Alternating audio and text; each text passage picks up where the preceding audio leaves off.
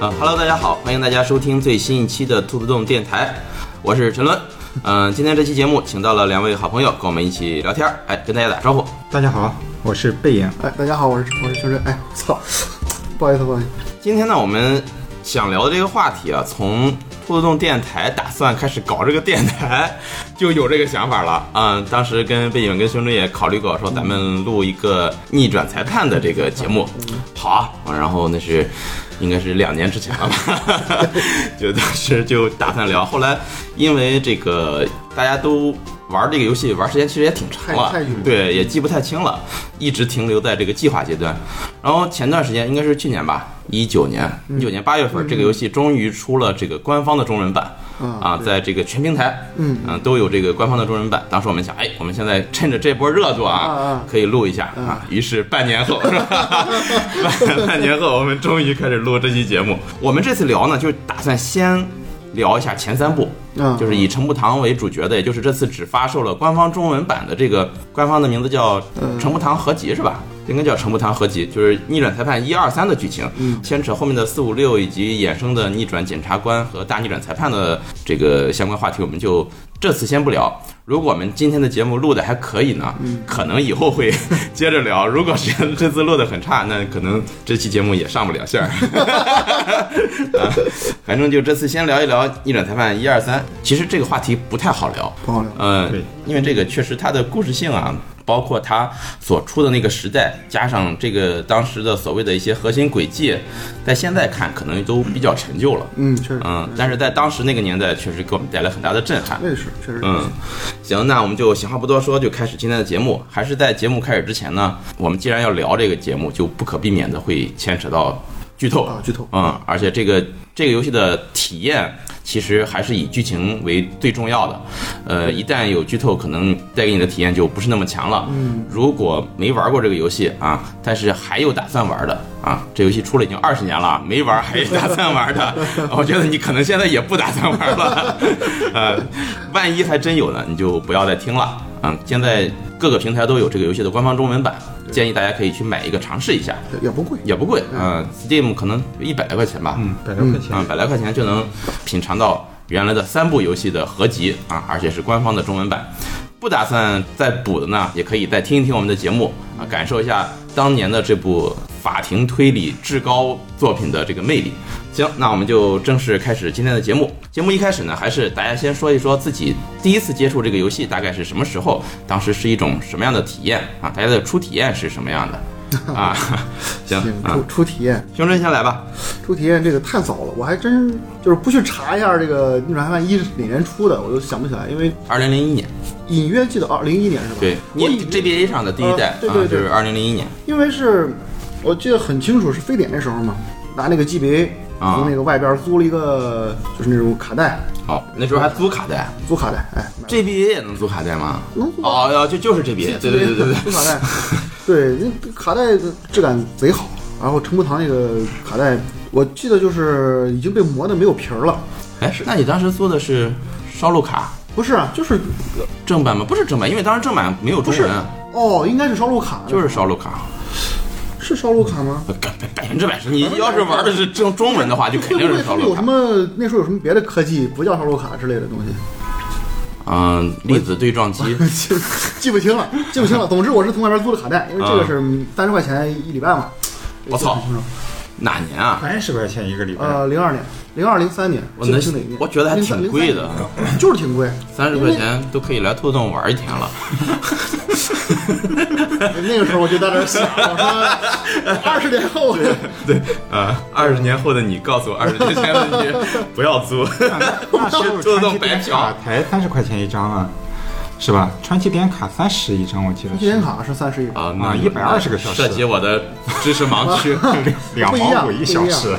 但那时候很很潮啊，那时候玩 GBA 感 觉啊。那时候就有这个高贵的主机玩 家的的有鄙视链了有吗？有有有有，呃，我们宿舍大概有两 个人，一个有 GBA，一个没有，我就鄙视那个没有 GBA。 行，那时候就开始鄙视链了啊。呃，就是因为你也知道，你当时三十是真不便宜，嗯然后你多了游戏，无论如何你得咬牙跺着脚，你得通关，啊，而且有点像咱们现在买了一个游戏，花三百块钱买个游戏，不玩觉得有点亏的对是吧？比比现在买三百游戏感觉还要还要贵还是要吧珍贵，啊嗯而且而且那时候也苦闷，我上学也没别的事儿，不像现在这么多手机。 啊那时候你是什么高中、大学？大学大学是啊，那吧时？候外地在在在北京嘛，嗯，哎，租一游戏回去一玩儿，哇，太好了！就当时那个时候那那种震撼啊，就是嗯，这游戏能做成这样，呃，嗯不是我能我那个时候苍白的形容词，我我现在在努力回顾我当时那个人是怎 么状态嗯啊，怎么对这个游戏的评价？当时好像就是，呃，太好了。啊，行， 我形容的真好， 我怎么想到这么形容 的？呃，说实话，你要说让那那个时候的我能看出什么艺术性，或者是看出什么别的，看不出来。嗯但是就觉得好玩儿，一玩儿很新颖。哎，这个人上来就杀了人，他都告诉我了，那有什么可玩儿的？这个不就没意思了吗？是吧？你还是想当一个名侦探，对就对推理对，哎，出我来啊？猜出来。对对对，哦，对，你说这个，我最近还在那儿又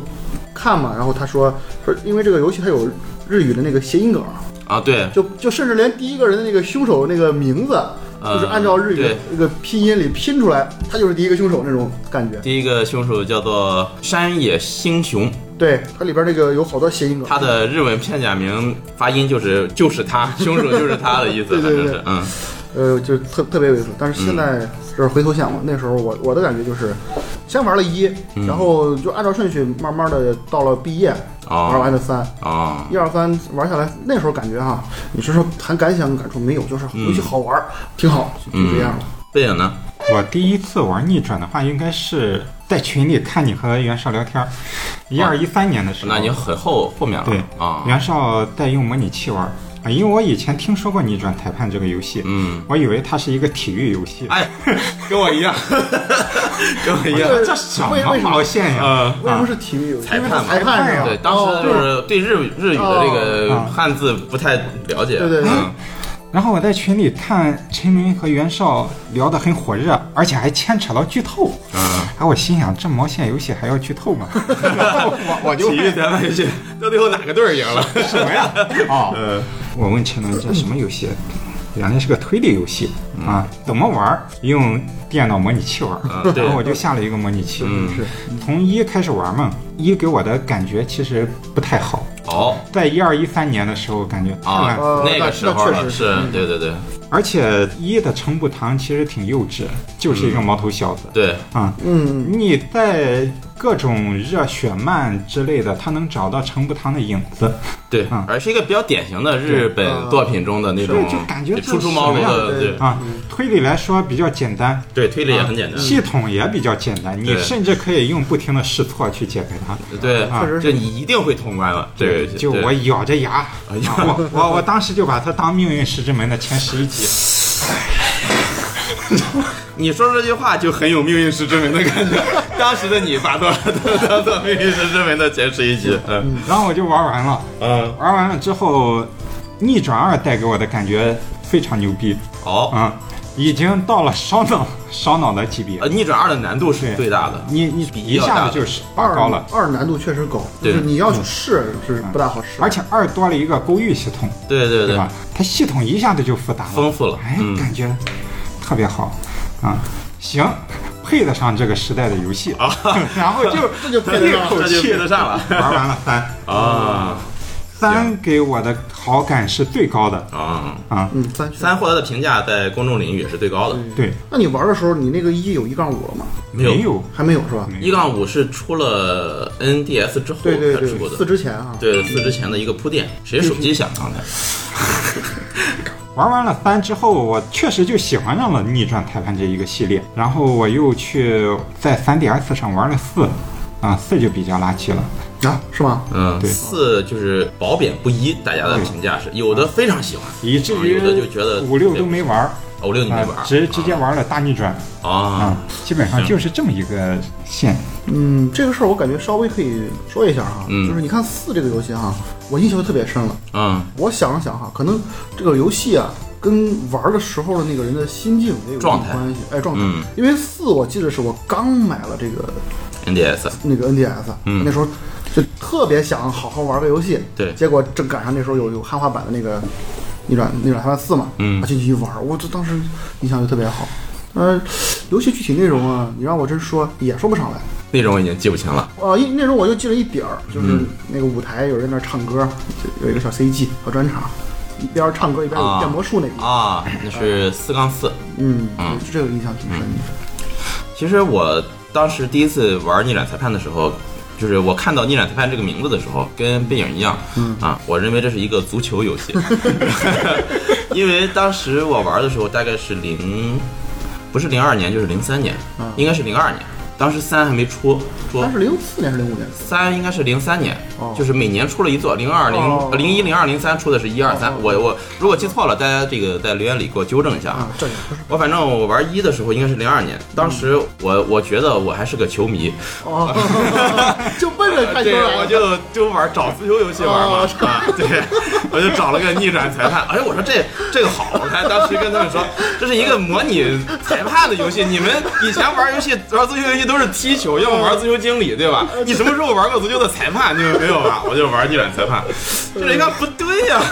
怎么凶杀案啊？啊！嗯但是在一杠一进入法庭，当我第一次按下 L 键左肩键啊陈木堂发出第一声“妈哒”的时嗯候啊，等一下的时候，我一下子就被吸引了，因为呃，咱们现在玩的那个复刻版，嗯你发出那个。呃，异议或者什么的时候，它是在屏幕正中间对嗯出现一个对话框异议，但是在当时玩的时候呢，就 GBA 上的时候，它是在屏幕的左侧，嗯，有一个竖竖着的字，嗯，就像咱们看漫画那呃出来个那个出来一个对话框一样，嗯，这让我当时有种什么感觉？我操，我能控制这部动画片儿，或者控制这个漫画，这个体验是从来没有的，对一下就把我给吸住了对啊！然后我我就再往下玩，又发现它的这种交互、自我吐槽嗯。你比如说第一个问题，那个法官会问你，呃，被害者是谁？嗯嗯，啊，它有三个选项，一个是真正的被害者，一个是主角本身，一个是这个他的导师邻里谦逊。 我一看我就太有意思了，我一定要选那几个不对的，就看看他这种吐槽，就是第一次接触这种日式游戏的这种吐槽，嗯啊，也让我觉得很有意思，因为那时候其实没怎么接触过日式纯文字的这种哦哦游戏，就感受到了文字游戏的魅力，你说的这个，我估计是也是制作者有意为之的。对，有意为之因的。为千寻这个，我后来玩 PS 四版嘛，有个奖杯啊就你要是问千寻，就哦，他就跳跳两杯是吧？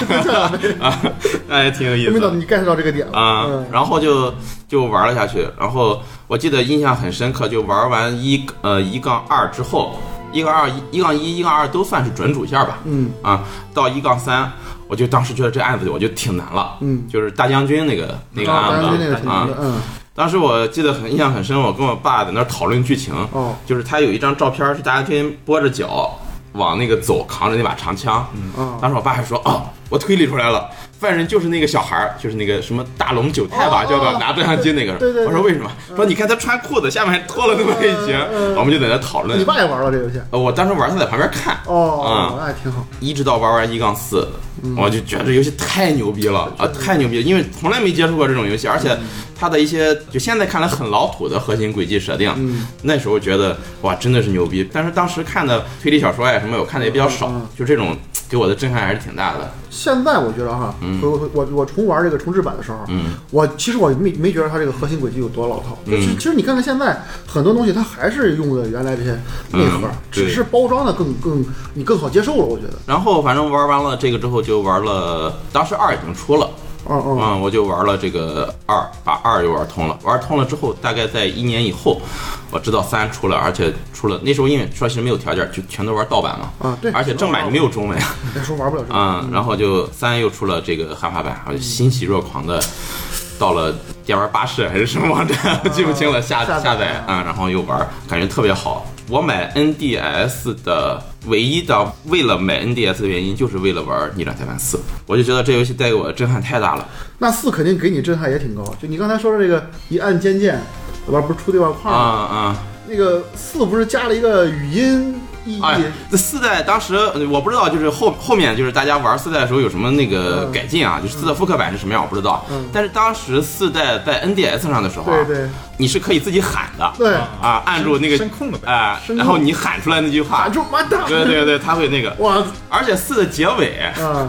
就是他每一代结尾不都是大家对主角说啊，嗯你又赢得了案子，啊我们就庆祝一下吧，买单你要来啊，嗯什么什么。这个时候主角一定会喊一句，呃呃，伊给亚里是吧？嗯对对对对但是四代那句伊给亚里。你是靠按键按不了的，嗯你一定要自己说出来自己说。我玩到那儿的时候是凌晨一点半，嗯 我在家 里喊一嗓子是吧？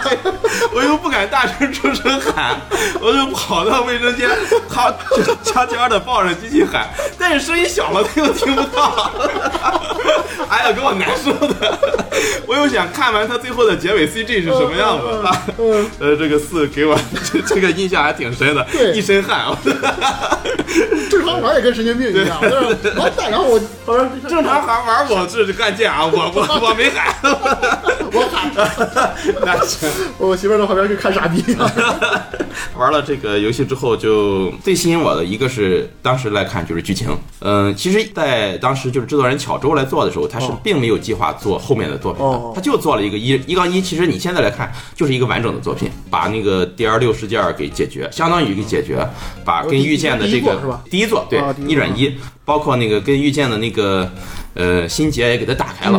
相当于这个案件完整嗯看起来的是已经完整的哎结束了。可以了，嗯，但是因为这个游戏，没想到当时的销量那么好，是口碑也挺好，卡普空就让小周又做了第二代。第二代其实是被诟病最最多的，就在一二三里面，一个是它难度过于大了，我那就我对是。二是不太呃，就是还有一个就是它在出示政务或者是解决谜题的时候，好多地方需要二级联想。嗯嗯，嗯，就是你不像一那么直接，对，啊有有一些地方哈，我个这把人枪上根本就没有指纹，正过上写的枪上有指纹， 就是这种你一看就能看出来的。对好的地方你就需要去仔细推敲一下。嗯但是二开创性的引入了，就像刚才背影说的，加了一啊个勾勾勾玉系统勾玉系统，这勾玉系统一下子就把这个。日常的探案的阶段啊给它丰富起来了，是因为之前在玩一的时候，搜索阶段是挺枯燥的，相当就无聊嗯有点枯燥的，大家都急着赶紧进入第二天的啊法这庭个阶就是段。嗯它的游戏性丰富了。对，而且其实勾玉系统还挺合理，比较符合你身边有个灵媒驻守的这种逻辑。对对对，啊，你就算用勾玉系统发现了他是说谎的话，你没法证实，你还是需要自己去收集证据，对啊然后去击破他的谎言。你只知道他说谎了，对，嗯，只只能说勾玉可能类似于你的第六感，对，嗯 就是在那个年代，就已经在论坛上有人说。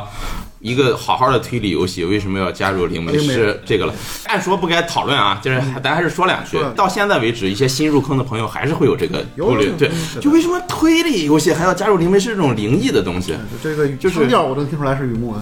我觉得就是有这个腔调的人，一定是没完整的玩这个系列。嗯，你玩完了之后，你就发现这个系统是完美契合它的推理，一点儿都不突兀。有一个设定就是什么呢？他用了一个你看似乖张，或者是看似他有点儿脱离现实、非现实的一种东西在里边儿，结果他用这种方式把这个事儿你搞得更加圆了。对，你想一想，比如说咱看一些科幻片儿，嗯，里边加一些科幻设定，这个是科幻设定加了很多很多的解释，目的就一个，就是为了让这个超自然的现象能够把这个故事推进下去。对对对。哎，呃，就是这个灵媒师这个概念，贯穿了三前三部作整品个。三部他贯穿的太好了，对，接着说，就是二出完之后，玩完二之后就觉得这个感觉不如一，但是三在玩完之后，就没想到这个编剧的能力这么强。对。把前两部的线全都穿在了一起，就是当时我第三部玩完的三杠四之后，因为前两部都是一杠四就结束，二杠四结束，嗯，出来一个三杠五的时候，我是很激动的。对我操，这第三部居然有第五章，而且第五章的标题是华丽的大逆转。嗯，对于这个当时很中二的我来说，看到这标题就很激动。玩完之后就感觉这一章的内容不愧是华丽的大逆转，真的是完成的相当之华丽。 华丽的逆转是讲的是最后的那个什么，就是在那个村儿里那个事儿。对，当时你说这个华丽的逆转，我还想起来，它有一个谐音梗，咖喱是吧？对，华丽对应了咖喱，咖喱日语嗯它的发音是一样的。而这个咖喱则牵扯三杠五中的一个，因为小学生不认字儿 而导致案件发生了奇妙的走向，嗯对对对从而解决了整个案件的这个，是，这这些精妙的设计嗯 啊，对，非常有意思。佩服。所以说，我就说我这个游戏是我最喜欢的游戏，取代了。我想想在这地方说什么好。 命运是这哎呀，这今个天这期节目可能会出现无数个命运之门的烂梗。烂梗真他妈烂。 我觉得你对这个一二三的这种心路里程哈，嗯，你玩这游戏的时候应该是已经到了我大学已经毕业毕业了是吧？就嗯那个时期，我觉得就是在各方面的人的心智各方面更加成熟一些，所以对这个游戏感官上应该我觉得会更好。嗯我我感觉我在大学那个时代玩游戏还是没有走出一些就是就是游戏解闷儿或者是我打发时间那种啊层次，所以我没有那么深的这个感触嘛。嗯，直接说一说就现在吧。一二三给我的感触哈，我就是我玩重置版的时候，重置版里加入了一杠五，嗯，一杠五跟大家说一下，是在 NDS 发售之后，当时卡普空打算出《逆转裁判四》，嗯，因为三和四之间隔了七年的时间对发售，但就是为了这个制作人巧周呢，让人们再重温一下，不是重温一下，嗯就是、呃熟悉一下这些人物，嗯，又把一个独立的章节加到了。第一章之后，就第一部之后塞塞了进去，把一些四里面会出现的人物给放了进去，嗯，而且是一部以独立游戏体量这个出的这么一个太大续作，这个这个啊体量太当时一杠五的文字量是第一部前四章的文字量之和差 不多第一部其实挺短，啊，第一部其实现在看是挺短的第一，部嗯不过你想那时候 GBA 上的游戏哦， 它也也不就可这能样做到多大，对对，我的体验哈、是呈一个曲线式的，嗯因为玩一杠前一杠一到一杠四这些东西，嗯呃，既有了原来那些老记忆，嗯呃，也有一些就是新的感受吧，但都就是你说的，可能现在的角度再去回去看啊、不会有什么震撼那种感觉，嗯对对对呃对无非是觉得哎很巧妙。对，倒是一杠五这个地方，我就不剧透的说了，嗯展开说了，简单一说，一杠五给我的震撼是非常强烈的，哦，以至于我整个一杠五通关之后，我感觉哇，这这游戏我已经无欲无求了，无欲无求了，就感觉这游戏到这儿已经极致了。可以了，嗯紧接着出来第二章的时候呢，这必然有一种啊落差你你你也说了，这个第二章褒贬不一。嗯对于我来说，我就是贬那一方。就是有一个问题哈，是我特别不能忍受的，就是我玩游戏特别在意它的音乐。喏、哦，一的音乐在我看来特别的精彩，就对第一次，我记得我当时我为了弄个铃声，把那嗯个音乐铃声弄到我大学那个手机里，费多大劲儿，因为那时候弄铃声太费劲了。二的啊那时候手机还是什么四十和弦啊，对，呃是 那对种对对，多少论和弦弦，都是对对对，嗯对，找个音可太费事了。结果二的这个音乐啊，不知道为什么，可能是为了求变吧，嗯变了一种风格，我就感觉就变得没有原来那么热热血了。二的音乐现在想其实偏阴暗诡异一点嗯，儿，对对对，其实还挺契合它二的整体基调的，嗯，有有点儿，嗯有点儿，哎呀，总总感觉就一杠五之后都这么爽了。体验就下下突然一滑下到二啊，，哎嗯还有一个二的一个地方就是，对我来说，我比较不太喜欢那种，你得按我给你想的那个法儿去推理啊，它有些地方是有些生硬的，呃呃就现在想是有些生硬的，就是有很多特别呃比较怪的地方，就是你已经看到了这个地方有一个破绽了，然后而且这个证物里都都有，你拿这个明明有问题的破证物去举证就是不对，你必须得先举证它之前，就是在你看透这个事儿之前的另一件事儿，把那个事儿先说完之后，下一条话你才能去说，就就有一种嗯，我明明知道你就不让我 AVG 过。游戏好多都这样，你就是你虽然觉得自己很聪明，但是嗯脑电波和这个编剧对不上的话，你剧情就推不下去，啊呃，也是，对吧对？，咱这个吧，只是说一些个人的一些牢骚，呃，这不不代表说这个游戏就就要否定它，嗯，因为毕竟你想想，人这个在这些主观这个这个层面上啊，是你很难说是就让所有人都能哎，我就是这么想的，对这个也太不现实了。嗯呃，咱接着说，就是二虽然这样，但是二的后面，紧接着就是到了三的时候，嗯，有我有一种什么感觉啊，有一种开始产生一种焦躁了。好，到第三章的时候是为什么呢？是我前面感觉啊。一很好，嗯一杠五极致，嗯二就开始不好了，瞎鸡巴凑，嗯，三就哎呀，赶紧通了干白金，啊嗯消就就就完事儿了。结果三一上来就给我搞的。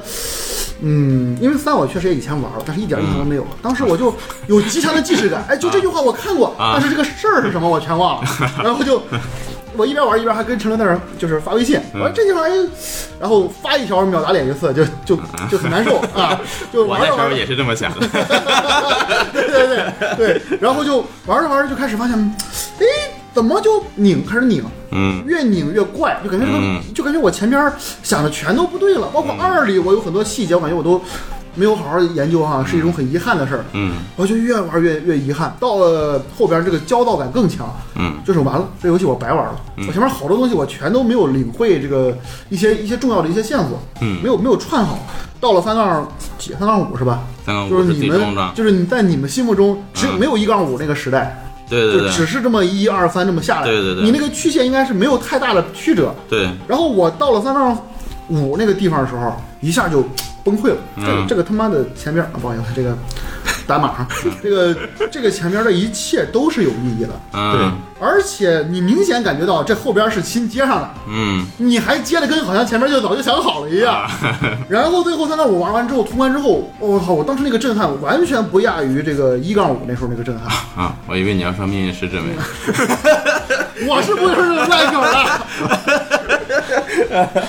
这个我就觉得三杠五整个通关之后，我的感觉就是一杠五给我的感觉就是它是一个确实是一个番外篇的感觉，嗯它是一个足够精彩的独立的一个篇章。对，但三杠五的话，确实是自始至终有一种更加也不能说史诗吧，你这嗯种它也不是那种大作，但确实有一种这种时空贯穿到现在对，而且这个故事的时时间线是不断地在跳跃的，整个第三部有两次跳跃，嗯对吧？对，现其实现在想第三部作品的时候，巧周就开始利用一些现代游戏制作人比较惯用的方式，嗯就是倒叙、插叙倒叙这种啊，对对对而不像一开始全是整个故事从头到尾一下子讲下来的这种。对，嗯，所以我就能感觉到，像巧周这种明星制作人，他的实力就在于，你你说他这东西，可能有人会拿出这个逆转一的一些轨迹来说，这个人、嗯老一号，这个什么，你你看他在后边吸收这些新的比较潮的这种轨迹方式的时候对对对对，他吸收的非常好，而且能把前面都圆上，嗯，他的这个实力，我觉得是还是顶级的。呃，你很难想象，如果现在的巧周再做一部逆转，会是什么样？呃，我不是太抱有太大的，啊大逆转吗？呃，大大逆转之后也现在也过了四五年了吧，好长时间了也是。有一次我记得看新闻说是，嗯，卡普空计划推出一部新的逆转作品，嗯然后由巧周担任制作人，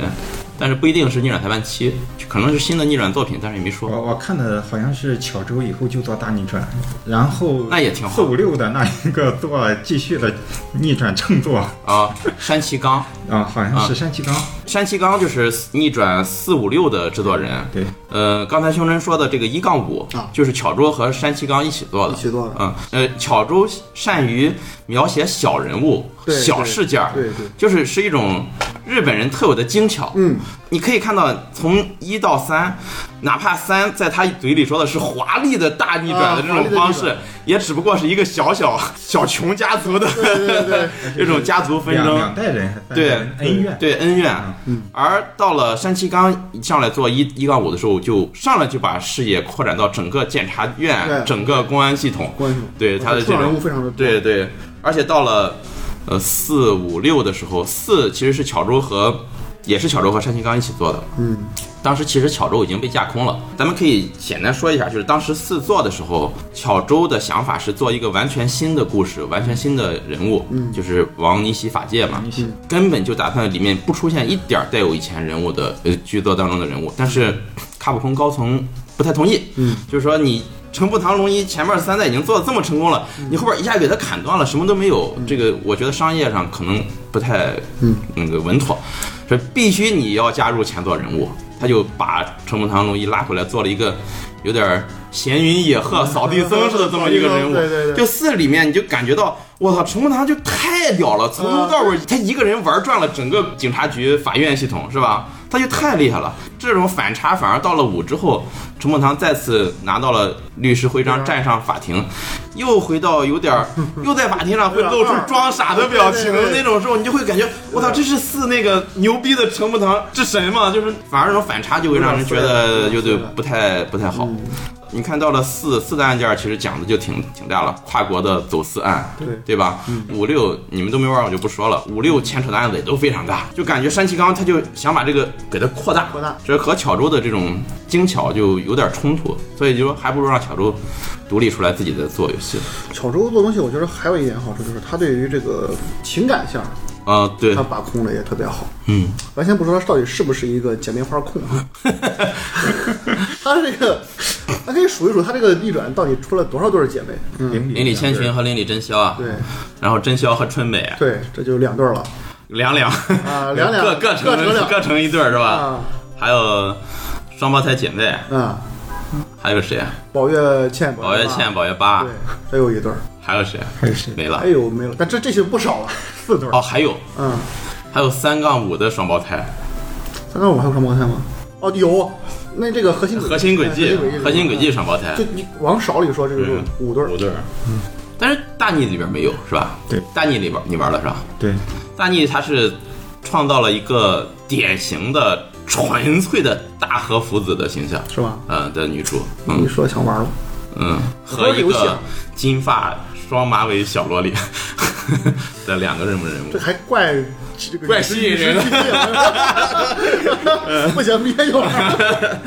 呃，我我比较喜欢巧周的一点就是，当时玩完这个逆转裁判之后，我就特别喜欢巧周的那种中二的劲儿。 对，其实现在看特别恶俗的一些对白，但是当当时给我的这个触动是挺大的。比如说什么，一章结束了之后，我但是我万万没有想到这句话反而成了什么呢？就是一句话带到下边的这个伏笔，一下就把我勾住了。我操，后边发生了什么？或者什么？但是没有想到什么历史的齿轮已经开始转动了。直接在想，哎呦我操，巨傻逼的这种中二的话，其实当时对我还是挺有吸引力这的。是逆转裁判的一个特色。我觉得是一个吸引人的一个点。嗯，对对，你感觉一个事儿过去了，结果他没完。对，幽灵轨迹你们玩了吗没有， ？NDS 上那个。那游戏我玩了，但是嗯印象不深，就因为一个人跟横版过关似的，不停的走那个是吧？嗯，不是然。后到了一个地方，他可以用一个什么东西来，就是查看死生前那个人干了什么事儿。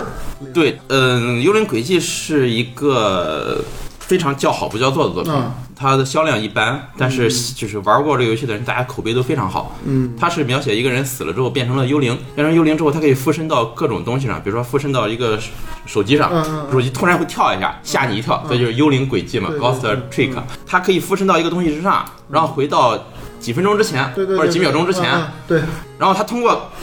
改变这个时间，嗯，把时引向另一条世界线。哦，那不就有点像这个， 我我够了，我 走了。手机、微波炉啊？玩人有点呃，当时玩的时候挺开心的。对呃，这那游个戏我是确实也玩过，玩的不多。掉了呃，结尾给我极大的震撼，所以建议你们玩一玩。也是那种小巧周写的小东西啊，就不要想它是多么巨大的东西，它就是一个小事儿。等它有个重置就好了，嗯但是可能性不大，我感觉好像有 iOS 版，是吗？嗯，我记得是有，有有，那就得汉化估计。嗯、可中能文但是没中文，我忘了，对，是回头再说吧。小游戏嗯、很难有对，我觉得小周他一个是一是中二，还有一个优点就是他对情感的刻画。嗯，我不知道就是你们玩的时候就是对感动这一块有什么态度哈？嗯我我挺感动的，而且我都有点较劲了。就是他每一次就一章的最后，嗯，他的那些大家都结束了，大家一起会给你再讲一个小很感动的小反转那种感觉啊啊，这个挺挺俗的吧？嗯我每次就觉得，哎， 这是不过如此，看完就得了。一会儿看完 啊，外哗哗的就湿了，然后啊然后我想不行，不能被他搞，下次这样我就有数了，我心里有底了，他肯定会反转。对结果不行又失 了。就你每次都觉得他这些故事吧，就就很俗，肯定是他说他是不是已经不在意我不什么我了？他说不。对意大利不是这样的啊嗯，他一定是怎么怎么着？你看，哇，真的是这样啊！哎，这种平时的东西哈，我觉得它永不过时。无论什么时候，我觉得一个任何带有推理也好，就是不管什么这种轨迹的游戏也好啊，它内核最最最深层的一定要是人性，就是情感那一块儿，这一块儿得得得挖掘出来。你不能干巴巴的，我就是在那儿推理，跟这个玩任务一样。这个这聊这个国产作品可以吗？可嗯以，就是之前也有人问我说，你为什么不玩儿呃某某 Steam 上的国产独立游戏特别好？嗯，呃，我觉得那游戏也确实不错，一案追生，不是一个系啊统。不是，就说白了，我一直认为哈，我咱绝对不是说崇洋媚外，或者说是看不得国人好，就是国产游戏有一个最简单的一点儿，它无法在最核心、最最后的一个关键的层面上啊，让人在情感上得到升华。哎，这么说，我就坦白说吧，它总是流于表面，就是流于形式。我学会了一个很好的轨迹方式，对，嗯我把它展现出来、秀出来，而并不是说，你像你个你觉得程步堂他不断地在这儿法庭上战斗，他为了什么呢？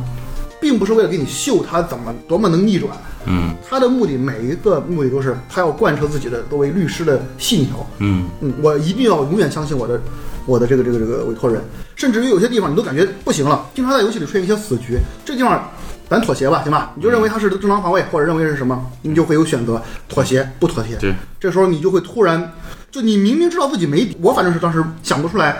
该怎么办了，我就咬着牙，我就说不行，我不妥协，我就嗯死撑。对，结果这个时候突然出现一个反转，有一个新的插情节插入，对我一下就感觉我的这个坚持是值的，这种你说的十二杠四嘛，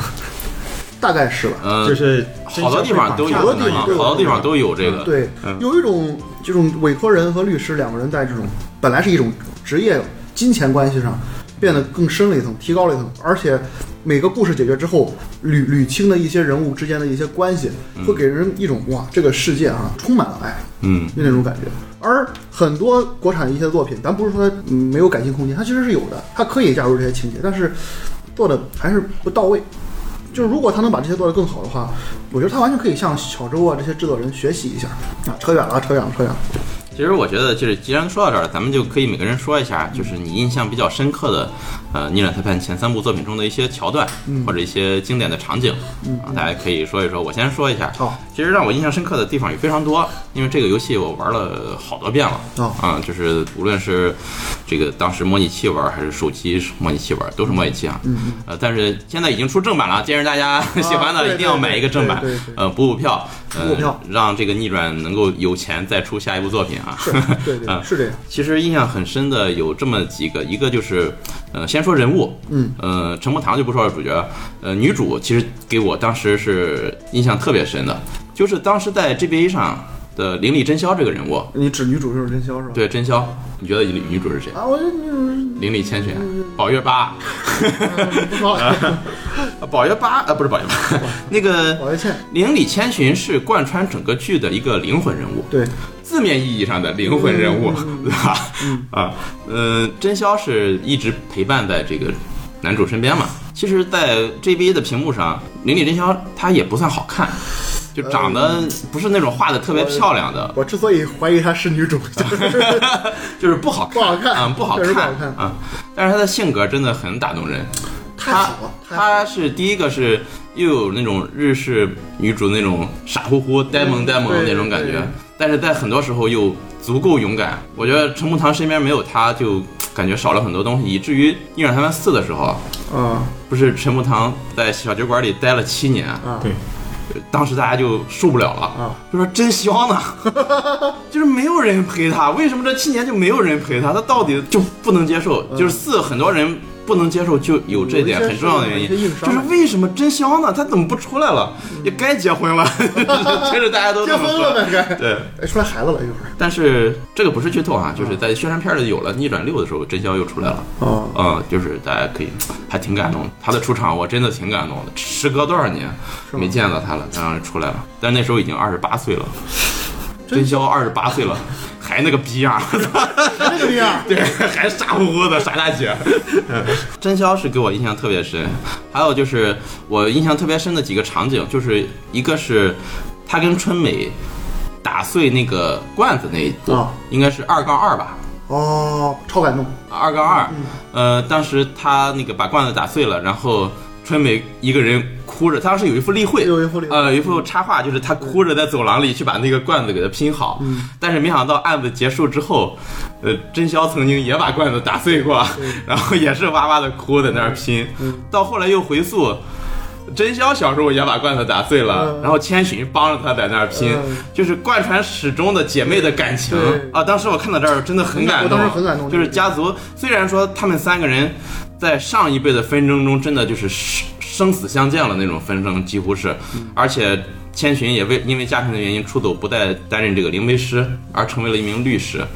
呃，但是不管怎么样，三个人的姐妹感情到最后永远都是那么的让人感动。我非觉得常非常打动人呃，就是这个地方是挺感动我的。而嗯而且你想想，这个东西它已经它是到达现实现实领域了。对，现实领域里这种情况不是不是有很多吗？嗯，能够保持这么一份淳朴的感情，这就是逆转带给我们的一份美。嗯我觉得确实是这样。背影有什么印象深刻的其实我对每个 NPC 印象都非常深刻啊啊？，最喜欢的是魔明，树魔明嗯啊，对老他在你法忘庭了上抽小皮鞭儿嘛，啊对对我感觉特别好玩儿，对，特别好玩呗。对，很就是享特别受好玩儿。而且他最后的时候想不被还抽换了一身比较淑女的服装嘛，有这么一个场景。什他么？他在好像是要出国还干啥的时候呃，不是，换换装了，反正没换没装。换装呀？我第二部的结尾儿，啊，哎，别提了，我让狗屁剧透了。他就是一直在第二部里面是一种对高傲、呃对冷最后峻变，成了小女生的那就种突然走哭上了法庭。哇哇一哭，我靠对！这个角色特别感 兴趣，我我我以为他通不关是了，，我这边人玩了我二杠我二杠五刚打完，还没到最后告别那块二儿，杠四，嗯啊二杠四，然后我就在那儿说，哎，我说感慨，然后跟他们聊。 这我以为他通关哎这了，啊！你是不知道那个时候我哭的时候， 我你没通关，你说啥呢？在那儿气死我还了！有歌德这一个角色嘛，哦，这个角色树立的太有味道了，我正要说这个事儿呢，嗯。我我对他印象特别深，而且歌德的配音好像是深谷英树是吧？我我不太清楚，可能是这还配音呢。我记得它里边那个声优就是一个人配好几个，你知道深你知道深谷英树啊是吧？嗯，因为卡普空就没这么钱几个人，，就那么几个人，他没钱请请 CV，就对，压力制作人自己弄。对，好多就是那个还有师张正治啊万年的搅屎棍子，对，这个，有他在的按键真的是错综复杂。 他就是给你增加难度的。对，我对这几个角色，还还有那大妈叫大厂大香大大厂香，哎，呃，官方翻译里边不叫这个名了，好像哎呦我叫去，那大妈真忘了是，记不清了。嗯，其实其实 Rap 选咱手身边都是一群稿 子，啊你现在看的话，它就是一群稿子，对对对对你说这个，我想起我一个同事，他也是很喜欢逆转，哎，不是，就是他也是玩逆转嘛对。他的特别喜欢说的话题就是逆转里边这些人都太怪异了，就是嗯每个人都有一个特别怪的一个对对对对例会的那种嗯点。他的这些人的怪异，你其实想想，他还挺正常，就是把某一个特色给夸张呃了。放大了，对嗯放大啊，你比如说那个刑警叫戏剧啊，密密我刚密我刚密被人剧纠正过对，密我也剧我叫了 N 年的戏剧，啊，这但是这个不是怪那个，因为在我们玩 GBA 的时候，他写的汉字就是戏是，吧？对，翻译的人啊，他就看错了啊，他就给写成戏剧了，就导致就一直是戏剧戏剧戏剧，啊嗯，而且他总是有个口头禅，什么的说什么么的说说，嗯对啊，哎，好像正版里呃，去掉了，去掉了。去掉了，在就是官方中文版里把这个口癖给去掉又了没了。啊，呃，在日语里是什么什么 desu desu desu，他这个口癖是让人印象非常深真真刻。的是那么大的一个壮汉型的刑警，嗯对然后给你来这么萌的一 个反转，对，对我特别喜欢这个人，而且刑警就是一开始你感觉就处处跟你作对，对。但是又非常的耿直，呃，后对后来对就是善一良个傻大叔，对，啊，傻大叔的形象，他后 来又穷，每天发的工资泡面都吃不起，还就还老被是。这个遇遇见扣工资，但是又对遇见无比忠诚，嗯是就是近乎信仰的那种，就对相永远相信遇见的那种。你要说比较印象比较深的场景， 嗯，成步堂龙一去审了一只鹦鹉，小而百合且还有第二部最后审了一部对讲机，啊，对对对对，哎，就是这种搞的场景对我来说印象挺 深的。嗯呃，确实是，呃，就如何把这些荒诞的情节揉到里边，对让你觉得合理，哎，这就是确确实当功时力他审对讲机的时候，感觉哇靠，对面真是太牛逼了，我觉得太可怕了。对，嗯，我就是后背发冷。真嗯真真的是把你往死里整。对对对嗯，就是你而且一点不感觉一个对讲机放在那儿，你和他对话违和，就感觉对还对挺紧张对的。面就是一个冷酷的杀手在那儿。对对，其实那个那个鹦鹉那个地方，嗯，我印象特别深刻，就是。呃，那是一杠几？第一部一杠四啊，对，一杠四嗯。第一次发现小鹦鹉的时候，啊嗯我当时就觉得那个老头就是个傻子，是吧？那个大叔，嗯嗯，那时候一切都不知道，还在迷雾之下。我就哎呀，真潇，你就是能玩儿，你说你闹个什么劲？你让那个鹦鹉对什么话？但是当鹦鹉说出突然说句“不要忘记 DL 六事件”的时候，我浑身的鸡皮疙瘩就起来了。我操，这太可怕了！为什么跟我之前听到的一个案子联系起来了？就是一下子，我当时一下子鸡皮疙瘩就起来了。对，就是那个最后把鹦鹉拽上， 这个人洗我真没想到，真真是太搞了。啊，太搞了，这是制作人的恶意，我觉得这是。而且这个游戏充斥了这种荒诞搞怪的这种气氛，嗯，突然会很平，就是你说这个嗯一个鹦鹉在那儿更瞎搞怪呢，突然来一句这种。对越发震撼，就是对你你越越觉得这帮人在闹什么呢？这对，搞事儿呢，突然就来一句，你就吓一跳，就对是这种感觉。我就是起鸡皮疙瘩的场景，还有一个就是三杠五。嗯，史张正治祭出他那幅画的时候，哦 虽然我已经做好了心理准备，我不知道史张能画出什么东西来那画，但是我看到那幅画的时候，还是汗毛直竖。我操，这是个什么玩意儿？世界名画，我感觉简直就是，哎我操太牛逼了！熊熊着火的 桥上，一个人正在飞，我操，太可怕了。而且那个画一倒立的时候，那个震撼就是你其实也有点想象得到了，对但是还是就是鸡皮疙瘩起一身。而且那幅画的用的色彩，我觉得是经过设计的，就是让人不舒服。对，肯定是嗯设计好的。其实像刚才背影说的，这个巧周对于人物的把控和设计是非常见功力的非，常好，他每一个人物都让你印象极其深刻。而且全是配角的，你说对他的动作、说话、表情以及一些表情的转换，前段儿在微博上看过一个帖子，就分析这些人物的表情转换，短短几帧就把一个人物那种状态表现的活灵活歌现。德那个人虽然说在法庭上爱喝咖啡，对对吧？但是他喝咖啡的时候基本上都是搞怪，嗯你要么就一口咖啡喷在桌子上， 对要么就滚滚对对，滚对对面。对对对，我因为他买了好几包咖啡， 一边喝一边特玩别爽，看到喝到对，而且还贼中二，对啊，什么咖啡的苦涩啊，又是什么浓黑的什么，又是 是的这种，他的人物刻画还有一点哈，他不拘于就是所谓的写实，或者是把这个故事推向于一种真实，就是用、嗯用一个非常，呃，咱再不点名的说一下，又搞一什么李探长、王 秘书、李会计什么，你感觉这个人换成另一个人没有任何影响啊对故事，是的对但是你感觉这里边儿那个你说的那个搞怪大妈就是那种那个搞怪大妈，这嗯个、这个因老为头他儿就是这给个老头儿，他老给陈步堂使绊子，对，对对实际上政治是搅屎棍儿，他自己给你不经意的，其实他也使绊子，对呃但是他是无意的，还有有一个对他就是个沙雕。有一个对半子的傻屌是那个头发蓬松的那个女的，叫啊，那个关西人对，那个叫记者叫什不么来是记着者，？是个是是是个啊小独立记者，独立记者，叫叫什么来着？我靠，一时间想不起来了。嗯嗯这就不到这知道不重要，而人咱都能想起来，可能名字反而薄弱化了。其实你想这个，呃，当时第一次史章出场的时候，陈木堂又介绍说，凡是坏事的背后必定有史章的存在对，对，就先给你说了这么一句话。了。一个段子，但是你没想到，他真的每次出场的时候 都，就是你一看他出场，我操，坏了，要出 事儿。但是你又忐忑，我操，他能弄出什么事儿 来？就是他人物立的 flag，不是说我生硬的给你贴个标签儿，对对他就是个什么人对对，而是他做的一些行为深刻的体现了这个标签儿。这是我觉得是设计是见功力的，很见功嗯力。就像你刚才说的那个大厂香，就那个大婶儿，嗯，啊，一看到他我又觉得完了，头头疼对，我靠哎呀，我我又要费劲了，我我我真就是真的不想跟他打交道，就是和他这个人站在你面前那种感觉是一样的。哎，你这么一说，我想起一件事儿来，就是我当时还跟陈伦疯狂吐槽过，就是那个马戏团那一那一那一章。啊，就是一群全是神经病，就当时我玩的地方我爆了，我本来第二张我铁就急 岔，我到这地方我去你妈，这都什么玩意儿？是其实挺欢乐的，一群傻这 子，个人这批真是，你们你们活该死，就都他妈死算完，排队一个挨个枪毙，就是结果反而哈、里边那个小丑，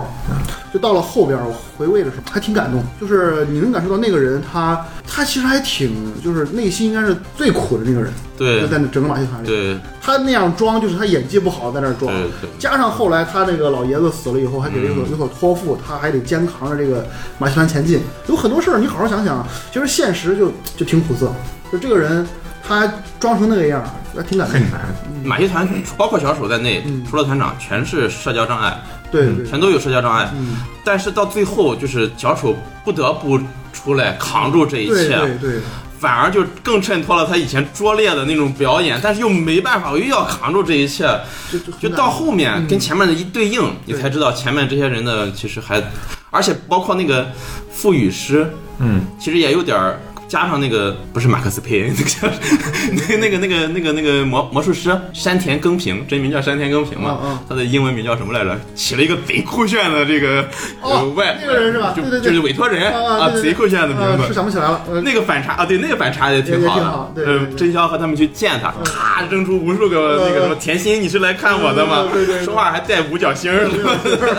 呃，说最后说哦，他发现自己是被告人的时候，嗯 妆也掉了，呃俺叫山田 耕平，什么那种反差。俺都俺都出来对，了。俺他就日语发音应该是可能就呃偶嘞偶嘞什么的我，不我不是嗯宝啊，贝，我反正就发音也不一样了，就那种反差，就前后的反差对应还挺大，但是你又觉得一点都不突兀，对，嗯，是很合理的。呃，说起来，你们这些犯人里有没有哪个就是，咱不说青山楚相那几个人啊，嗯，就是平常那些支线故事里有没有哪个真凶是嗯你觉得完全不同情的，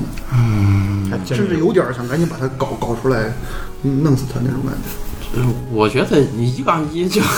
没有任何道理的坏， 就是个没有道理的坏啊，对就对对是那那这个就是纯就是被制造人拉出来，就是让大家对那个什么的一个你人，要说主线，其实就是主线，但是我有一个支线人就不是啊，很，千代美是吧？对啊，那那个我肯就定是大家都往很，死里坏，他嗯对那对没对没有一点儿好。对对对，那那个人跟僵尸岛盾子有一腿， 哎，剧透啊，没事儿，我说的是这个《命运石之门》里的僵尸岛盾子。啊行， 你你也说明是这，你也懂明啊是我证终于明了，知道这 个那个环节，啊，就是刚才说那个马戏团那个还是那句话，嗯，他的这个真凶是阿那个罗是吧约就那个人一脸印第安人那那个人，那个人给我印象非常差。啊就这个人，我不知道是设计师有意为之，还是塑造上有什么问题啊。嗯我对这个人没有一丝一毫的同情，我甚至于觉得这个人他就是罪大恶哦极，他的立场、动机、他的这些手法，所有东西啊，让我感觉他的这所谓的这些，最后包括最后流泪什么之类的，都是一种嗯，伪装，伪装。啊他这个人就让我感觉很很恶心，就是哦当然这是我个人主观的一个看法，我个人感觉其他所有人。他都带有一些不得已而为之啊，或者是他有什么苦衷之类的。嗯，但他这个给我感觉，他就是一个杀了人之后想跑没跑了，而且还扯出一堆东西要洗自己的那种感觉。当然，这个很主观一点，咱就引到这个还是主线上来吧。就是主线上那个，你刚才说这个千代美那个现，在没，嗯我曾一度认为哈、这个人好像还有洗的可能性。尤其是三杠五出来之后，他的双胞胎妹妹出来之那么好后，了以后啊，哈，呃我当时我还就挺愿意接受的。嗯其实最后他黑化的时候还是挺吓人的，啊，就对就那最打后的伞，嗯，一个啊黑一回脸。头，靠蝴蝶咔全你都你烧看了。过再多的恐怖片，你还会对那场景嗯感觉非常害怕。对往往人的突然变狰狞哈，对比任何可怕的鬼怪啊、什么丧尸要可怕，就跟而且他反差太大了。对，对他一开始刚出场的时候，卖萌。哇靠，仙女一般打着小旗儿 啊，小旗儿小伞，打打着伞，我觉得身边飘着蝴蝶我觉得女玩家一看就这是凶手，啊，对 女。玩家一看就哎，你别说，还真有真这是个可。当时当时我玩的时候，七横八看了一眼，这个女的肯定是凶手。只有同行是知道的。行了，哎呀，我我印象里他那个地方让我感觉就想起那个谁来，《唐人街探案》里那个小女孩来啊，最后结局那个地方。对呃，这种对，咱这叫不说踩国产作品，那捧一捧国产作品。你《唐人街探案》为什么好？就是人物塑造的有个性。你看那几个人是不是有点就像逆转一样，那么的搞怪，反而真实？王宝强嘛， 对呀、啊，我《唐人街探案一》前一半儿真的是看得我受不了。看不下去是吧？我那个我也那个那个那个大闹警察局，那什么玩意儿？太 他妈的那那但你别忘了，它是一部贺岁片啊，那是那没办法对吧，你他过必须年要照顾一部分这个，就是要要有这么一部分场景。我给你截一下我和南浦云的聊天记录，就前半部我看一句骂一句，在那儿狂骂，我骂了半个小时，哎，好好点，后半部后面渐入佳境，啊后面确实是嗯，后面渐入佳这境。就是一种好的反差。那前边塑造了一些很夸张的一些人儿，啊，我觉得这不是反差，我觉得前半部就是差。 就是差是吧啊也就是行差也行，我觉得就是这差就为了票啊，房。对，就是为了票房，对，但是就是差，但是我觉得可以理可以解。理解，你既然是贺岁片儿，你就得有这种东西嗯啊。对至少后边故事圆起来了，而且还可以。而且不是贺岁片儿，你也没办法把一部他觉得这么好的作品，在合适的时间搬上去。对对，啊，扯远了，说点说点 啊，不好意思，说本期节目呢，因为时间的原因，我们就先聊到这儿。下期节目呢，我们会继续跟大家聊有关《逆转裁判》这个游戏的一些话题，和关于这个游戏拓展开来的一些内容。那么敬请大家期待，也感谢胸针，感谢背影跟我们一起录制，感谢大家的收听，我们就下期再见，拜拜。